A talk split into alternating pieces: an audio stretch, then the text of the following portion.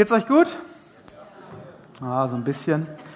Ähm, mir geht's gut, aber wenn ich so nach die letzten paar Wochen bei mir waren eher eher anstrengend und da hatte ich auch einige Kämpfe und einige Herausforderungen und ich ertappe mich selber manchmal, wenn ich so Herausforderungen habe und ich nicht so zufrieden bin mit dem, wie es gerade läuft, dass ich mir dann wünsche, Gott wäre anders. Ja, zum Beispiel, ja, ich schaue mich selber an und ich weiß nicht, was ihr seht, aber ich sehe da jede Menge Verbesserungswürdiges. Ähm, innen noch mehr als außen und außen auch. Aber ähm, ich bete dann dafür, Gott, äh, ich möchte an diesem, diesem Punkt wachsen. Ja, ich möchte mich da verändern, mehr, mehr so werden wie du. Und dann, zwei Wochen später, hat sich nichts verändert. Ich mache immer noch die gleichen Fehler und versau es immer noch. Also, hä? Gott, warum greifst du nicht endlich ein? Oder ich habe schwierige Entscheidungen vor mir und denke mir, Gott, ich möchte eigentlich so leben, wie du es möchtest. Ich möchte das tun, was du für richtig hältst. Also Gott, ich mache ja schon gar nicht, was ich selbst will, sondern ich frage dich, Herr, bitte zeig mir, was das Richtige ist. Ich höre nichts. Keine Antwort. Okay, und dann denke ich mir, Gott, kannst du nicht einfach lauter reden? So, ich habe schlechte Ohren, ich komme aus einer Familie, da war es immer laut, meine Ohren sind nicht so gut, ich brauche Lautstärke. Aber manchmal geht es mir so, denke ich mir, Gott, warum redest du nicht lauter? Warum tust du nicht endlich das, warum ich dich bitte? Ja, vielleicht geht es dir auch manchmal so, du hast Anliegen, vielleicht Krankheit, vielleicht Stress, vielleicht auf deiner Arbeit, wo auch immer, und du bittest Gott, dass er eingreift und er tut nichts. Und du denkst dir, Gott, warum bist du nicht anders? Warum bist du nicht so, wie ich, mich, wie ich mir wünsche? Ja. Ich habe die Predigt so überschrieben mit dem, welchen Gott wünschst du dir?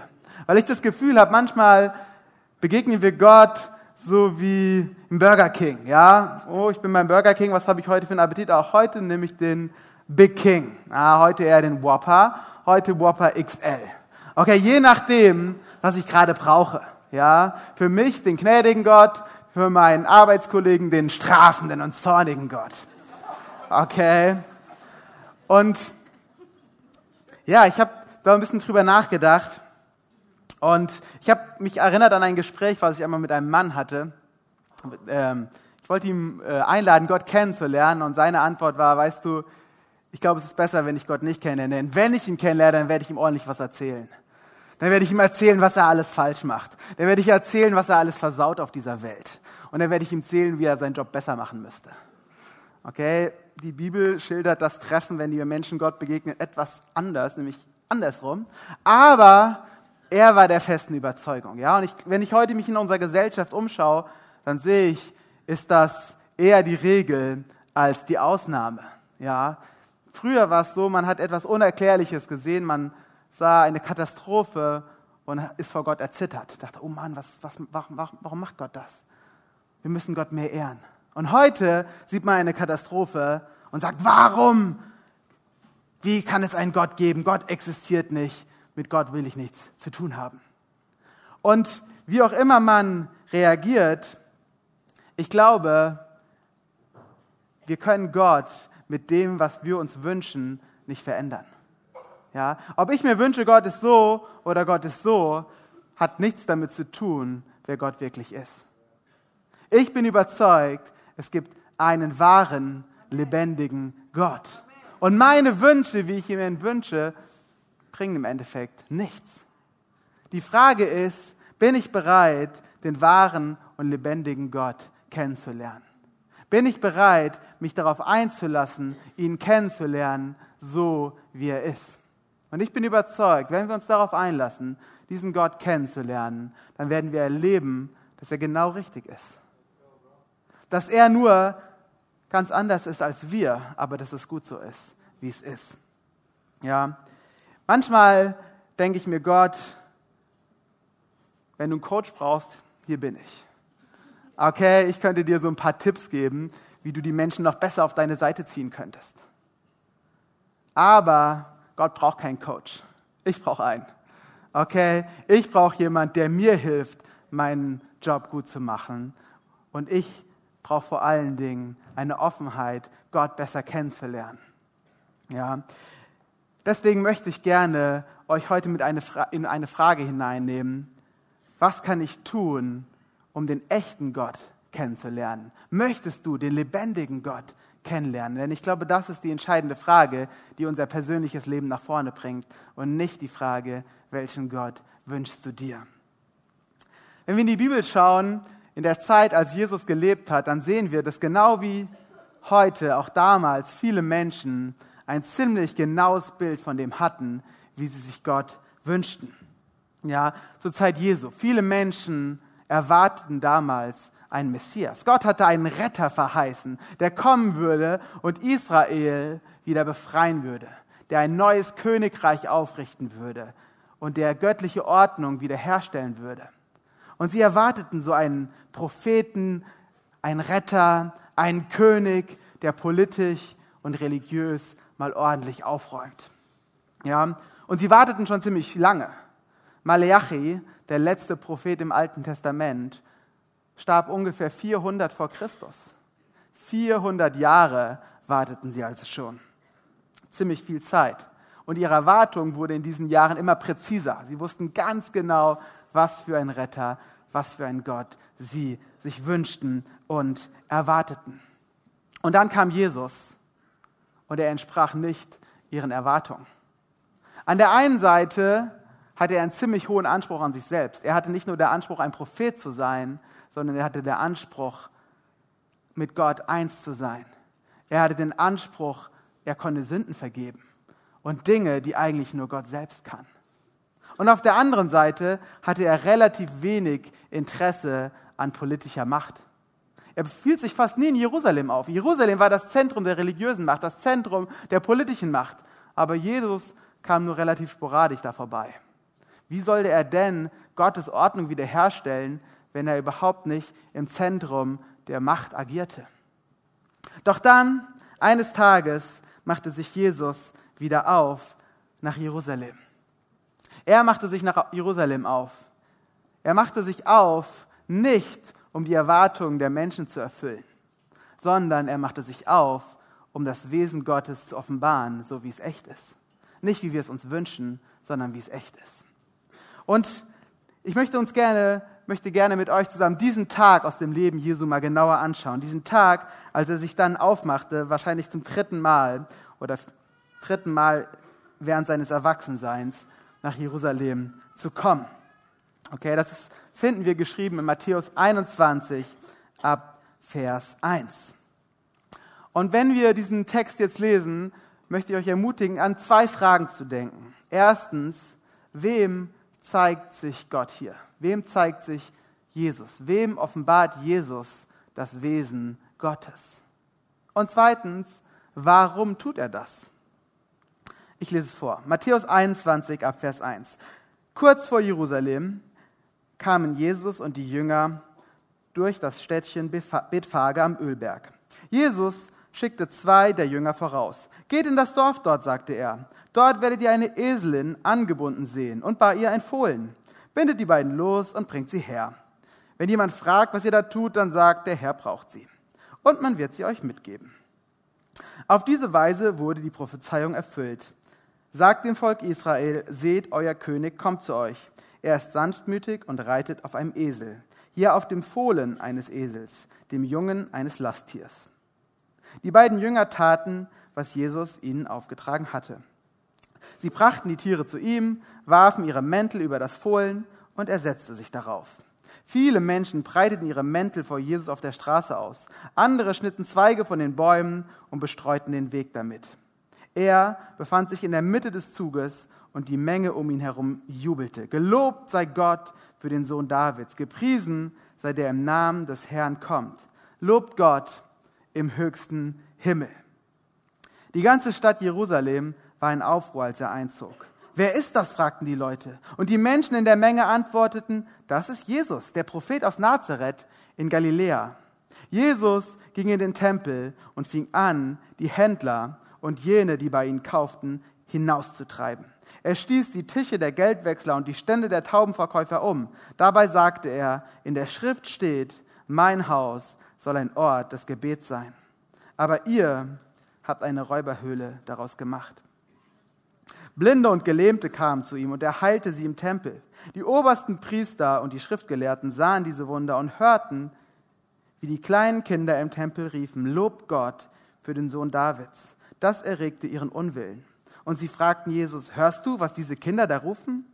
Jesus erwiderte, ja. Habt ihr noch nie in der Schrift gelesen? Dort steht geschrieben, Kinder und Säuglinge hast du gelehrt, dich zu loben. Dann ließ er sie stehen und kehrte nach Bethanien zurück, wo er die Nacht verbrachte. Ein Tag im Leben Jesu. Ja, und über diese Texte könnte man stundenlang reden. Das möchte ich nicht. Ihr könnt euch entspannen.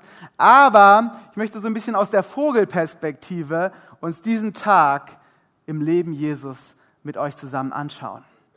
Ja, ich habe in diesem Text vier Wesenszüge Gottes entdeckt, vier ja, Aspekte Gottes entdeckt, die Jesus uns zeigt. Erstens, Jesus zeigt sich in der Allwissenheit Gottes.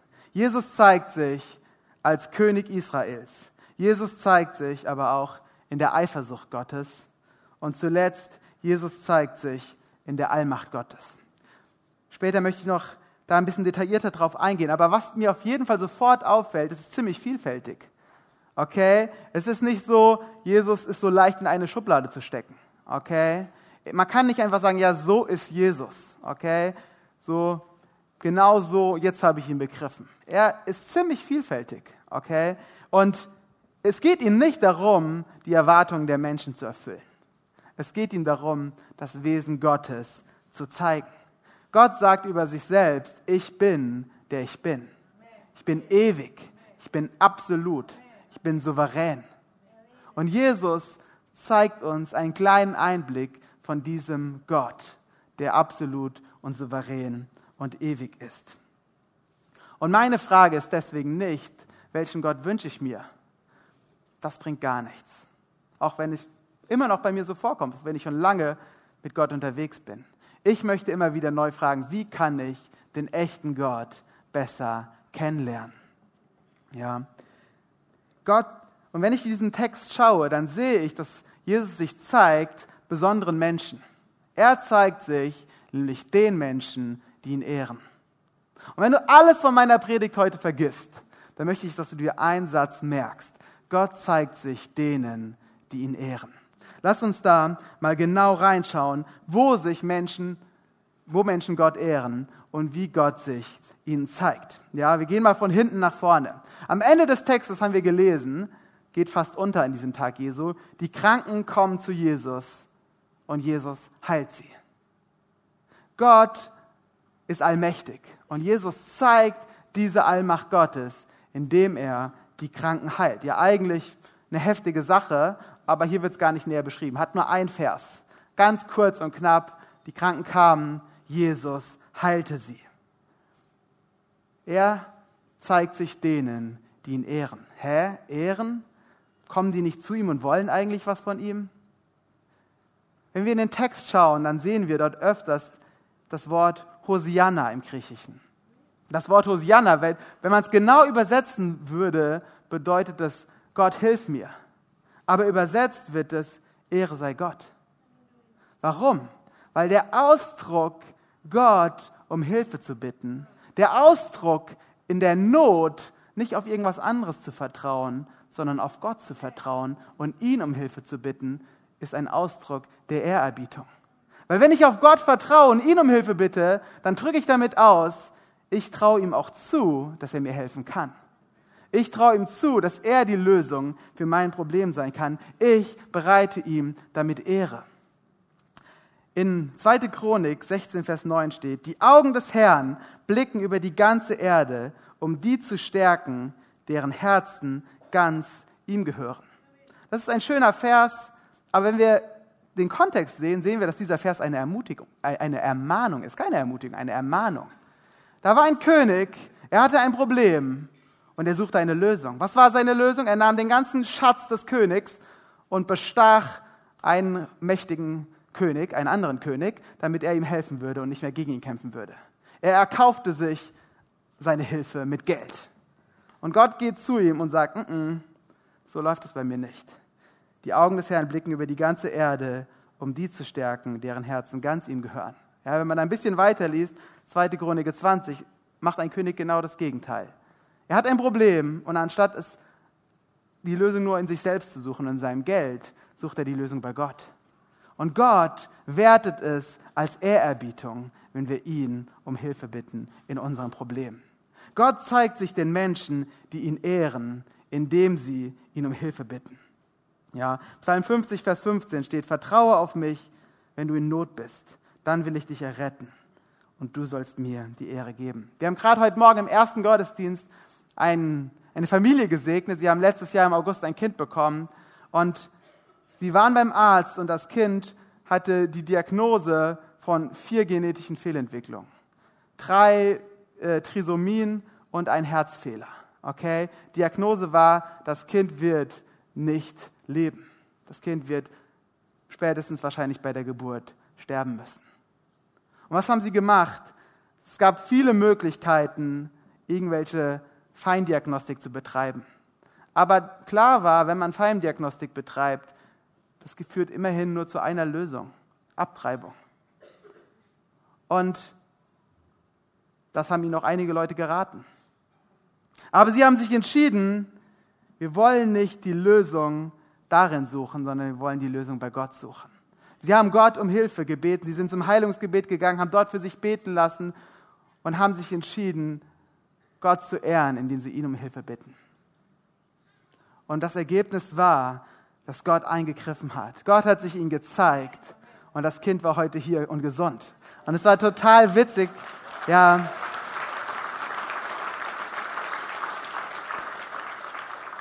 Während sie ihre Geschichte erzählt haben, immer wenn sie zu dem Punkt kamen, dass die Ärzte meinten, die Ärzte meinten, das Kind wird nicht leben, hat das Kind angefangen zu strampeln.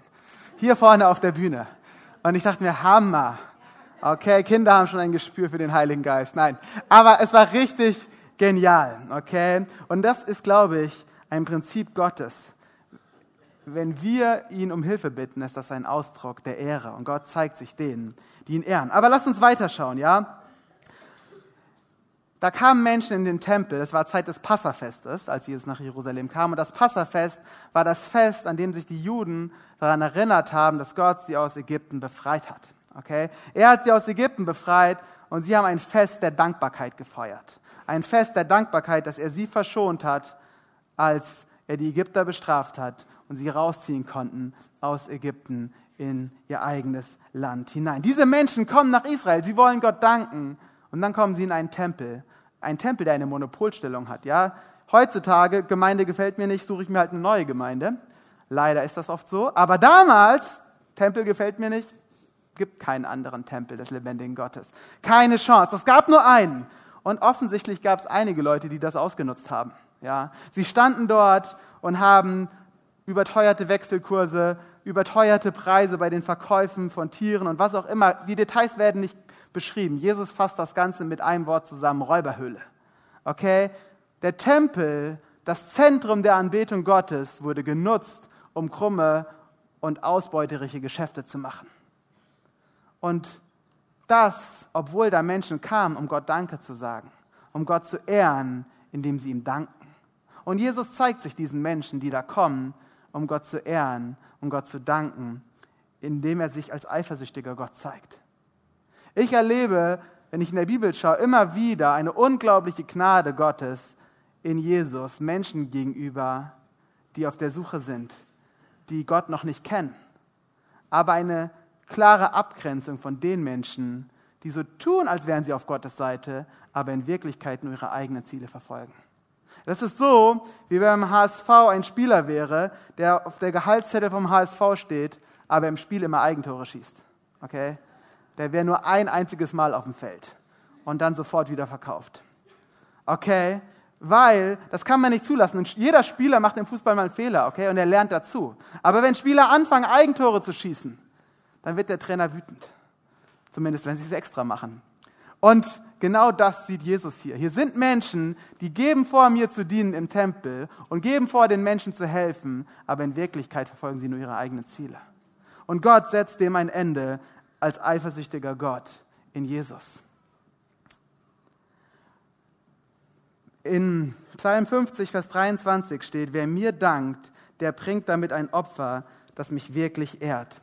Er macht den Weg frei, auf, die, auf dem ich ihm Rettung bringe. Wenn wir Gott danken, dann geben wir ihm Raum, sich uns neu zu zeigen.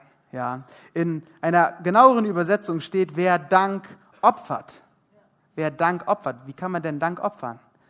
Ich glaube, es geht darum, nicht nur zu danken, wenn alles happy clappy ist. Nicht nur dann zu danken, wenn ja, ich Millionen Gründe zum Danken habe, sondern auch dann, wenn ich 100 Gründe sehe, warum ich gerade unzufrieden bin. Aber dann nehme ich trotzdem diese beiden Gründe, für die ich dankbar bin, und dann danke ich dafür. Und erlebe, wie Gott mein Dank ehrt und wie meine Ehre ihm Raum gibt, sich mir neu zu zeigen und in meiner Situation einzugreifen. Gott zeigt sich den Menschen, die ihn ehren, indem sie ihm danken. Jesus zeigt sich auch den Menschen, die am Wegesrand stehen. Als er nach Jerusalem einzieht, sitzt er auf diesem Fohlen von einem Esel. Ja, also ein normaler König reitet kein Fohlen von einem Esel. Okay, ein normaler König reitet ein schönes Schlachtross. Aber Jesus reitet ein Fohlen von einem Esel, weil es eine Prophetie gab. Eine Prophetie, dass wenn der Messias kommt, der neue König Israels, er auf dem Fohlen von einem Esel reiten wird. Und er zeigt sich den Menschen als Gottes verheißener Retter, weil sie ihn ehren und ihn preisen, die Kleidung auf dem Weg ausbreiten, die Palmzweige dahinlegen. Ja, sie ehren ihn durch Lobpreis und er zeigt sich ihnen als der verheißene Retter. Gott zeigt sich den Menschen, die ihn ehren. Und als allererstes, dort zeigt sich Jesus in der Allwissenheit Gottes. Ja, er sagt seinen Jüngern: Geht mal da hinten in das Dorf, dort werdet ihr einen Esel und sein Fohlen stehen. Geht mal dahin, bindet's los. Okay, modern übertragen. Jesus sagt dir: Geh mal in die Mozartstraße, Haus Nummer 36. Da steht ein Auto im Hof, nimm's mal mit. Okay, ich brauche ein neues.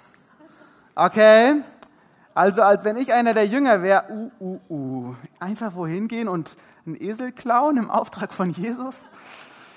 Jesus, kannst du nicht mitkommen? Dann kann ich sagen, er ist schuld. Aber Jesus sagt nicht nur, geht dahin, sondern er sagt auch noch, ja, wenn euch jemand erwischt beim Klauen, dann sagt ihm das und das, dann wird euch das durchgehen lassen. Okay, Jesus, ich brauche ein neues Auto. Wo soll ich hingehen? Was soll ich sagen, wenn sie mich erwischen? Okay, Jesus weiß im Vorhinein, was passieren wird. Er kennt alles. Er kennt nicht nur die Fakten, er kennt auch die Herzen. Okay, und er gibt den Jüngern den Auftrag. Und ich glaube, für die Jünger war das schon ein bisschen nervös am Anfang. So, kann ich jetzt den Esel hier mit dem Mist, die haben uns erwischt. Aber was hat Jesus nochmal gesagt? Der Herr braucht ihn. Ah, okay, ihr könnt ihn gerne mitnehmen. Oh. Aber diese Erfahrung, dass Gott sie führt, machen sie nur, weil sie gehorsam sind. Sie machen sie nur, weil sie gehört haben. Weil sie gesagt haben, okay, Jesus, du sagst, wir sollen gehen, wir sollen einen Esel klauen und wir sollen das und das sagen, wenn wir erwischt werden. Wir machen das so, wie du sagst. Auch wenn wir ein bisschen Bauchschmerzen dabei haben. Okay? Gott zeigt sich denen, die ihn ehren, indem sie ihm gehorchen. Indem sie das tun, was er sagt. Ja. Gott sagt uns, liebe Gott von ganzem Herzen, liebe deinen Nächsten wie dich selbst. Wenn wir ihm gehorchen darin, unseren Nächsten lieben wir uns selbst, und Gott lieben von ganzem Herzen, ganzer Seele und all unserer Kraft, bin ich überzeugt, wenn wir immer wieder neu erleben, wie sich Gott uns zeigt. Ja. Gott zeigt uns sich nicht immer, wie wir uns das wünschen. Er zeigt nicht immer die Eigenschaft, die wir gerade erwartet haben. Aber er zeigt sich uns, wie er ist, als echter, wahrer und lebendiger Gott. Und ich möchte euch ermutigen, an dem heutigen Morgen, Gott zeigt sich denen, die ihn ehren. Fang an, Gott zu ehren ein erster Schritt, in dem du ihn um Hilfe bittest, in dem du anfängst, in deinen Herausforderungen auf Gott zu vertrauen. Und damit ehrst du ihn. Ein nächster Schritt, wenn du erlebst, dass Gott Gutes getan hat und was auf jeden Fall er schon mal getan hat, dass er für dich gestorben ist, dann fang an, Gott zu ehren, indem du ihm dankst. Indem du ihm dankst, unabhängig auch ein Stück weit von deinen Gefühlen, indem du ihm dankst für das Gute, was er getan hat in deinem Leben und am Kreuz. Und ehre ihn als nächsten Schritt, indem du ihm gehorchst, indem du das tust, was er sagt. Ich hatte letzte Woche ein Gespräch mit einem Studienkollegen und er hatte sich entschieden, nach seinem Studium in ein Land zu gehen, wo wenige Menschen Jesus kennen und den Menschen dort ähm, ja, zu dienen und ihnen von der Liebe Gottes zu erzählen. Und er hat auch so ein klares Gefühl, Gott will, dass ich dahin gehe. Okay? Also lernte er die Sprache und lernte die Kultur kennen, packte seine Koffer, stieg in den Flieger. Und dann ist er am Flughafen in dem Land, für das er sich lange vorbereitet hat, in dem er diesen Ruf Gottes spürt. Ich soll dort den Menschen Gottes Liebe weitergeben. Und dann steht er da in der Schlange und auf einmal kommt die Polizei und nimmt ihn mit. Okay, dann reden sie mit ihm, stellen ihm Fragen. Okay, wo ist deine Hotelbuchung? Ja, sorry, ich habe kein Hotel bewohnt. Ich, ich bin bei Freunden. Ah, das klingt gar nicht gut. Okay, Koffer durchsucht, haben ihn gezwungen, sein Handy zu entsperren, alle Bilder im Handy gecheckt und so weiter und so fort. Und irgendwann sagen sie, wir glauben, äh, du bist ein Spion, du darfst nicht in unser Land einreisen. Okay, was passiert? Sie stecken ihn erstmal da in die Zelle am Flughafen und dann sitzt er da in der Zelle. Okay, hat sich vorbereitet, hat Gottes Ruf empfunden. Was soll ich machen? Okay, jetzt bin ich hier gelandet, weil ich Gott gefolgt bin. Okay, was macht er? Er entscheidet sich, Gott zu preisen. Er macht mit seinem Handy Lobpreismusik an, hat er wiederbekommen und er hat Gott, ja. Was passiert? Die Gefängnistüren brechen auf und er wandert hinaus wie Paulus. Nein. Die Gefängnistüren bleiben zu und er bleibt drin. Okay? Die Polizei kommt wieder am Abend des gleichen Tages. Wir haben jetzt einen Flieger für dich. Wir begleiten dich in den Flieger rein, zurück nach Hause nach Deutschland. Okay? Das war das Ergebnis. Und er kommt nach Hause und fragt sich Gott, was sollte das Ganze? Warum habe ich mich da reingekniet? Warum habe ich mich darauf vorbereitet? Und er denkt viel nach und hat viele Fragen, die ich genauso gehabt hätte. Aber er lebt, dass Gott ihn in diesem ganzen Prozess näher ist als jemals zuvor in seinem ganzen Leben. Er lebt ganz neu, dass er in Gottes Hand geborgen ist, dass Gott ihn liebt und dass Gottes Plan mit ihm noch nicht zu Ende ist, auch wenn der Plan A nicht gelaufen ist. Gott hat weitere Gedanken, weitere Pläne mit ihm. Und er lernt Gott kennen. Gott zeigt sich ihm, weil er ihm gehorcht hat. Nicht auf die Weise, die er sich gewünscht hat.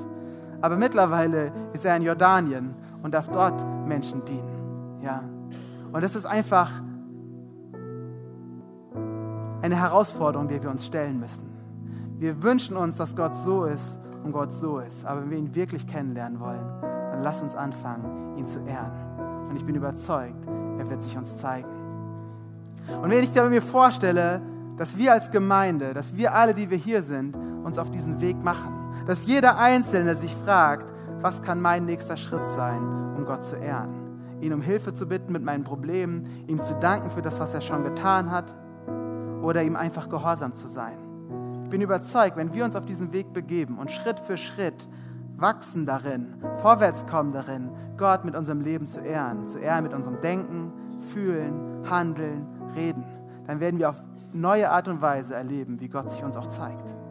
Gott sich in unserer Gemeinde zeigt, Gott sich in unserem privaten Leben zeigt, wie wir es vielleicht noch niemals vorher erlebt haben.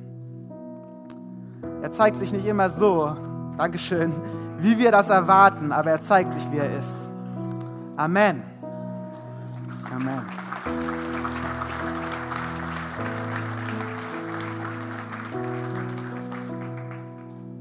Gott, ich danke dir, dass du, der lebendige Gott, der ewige Gott, der Schöpfer des Universums, uns liebst und unser Bestes willst.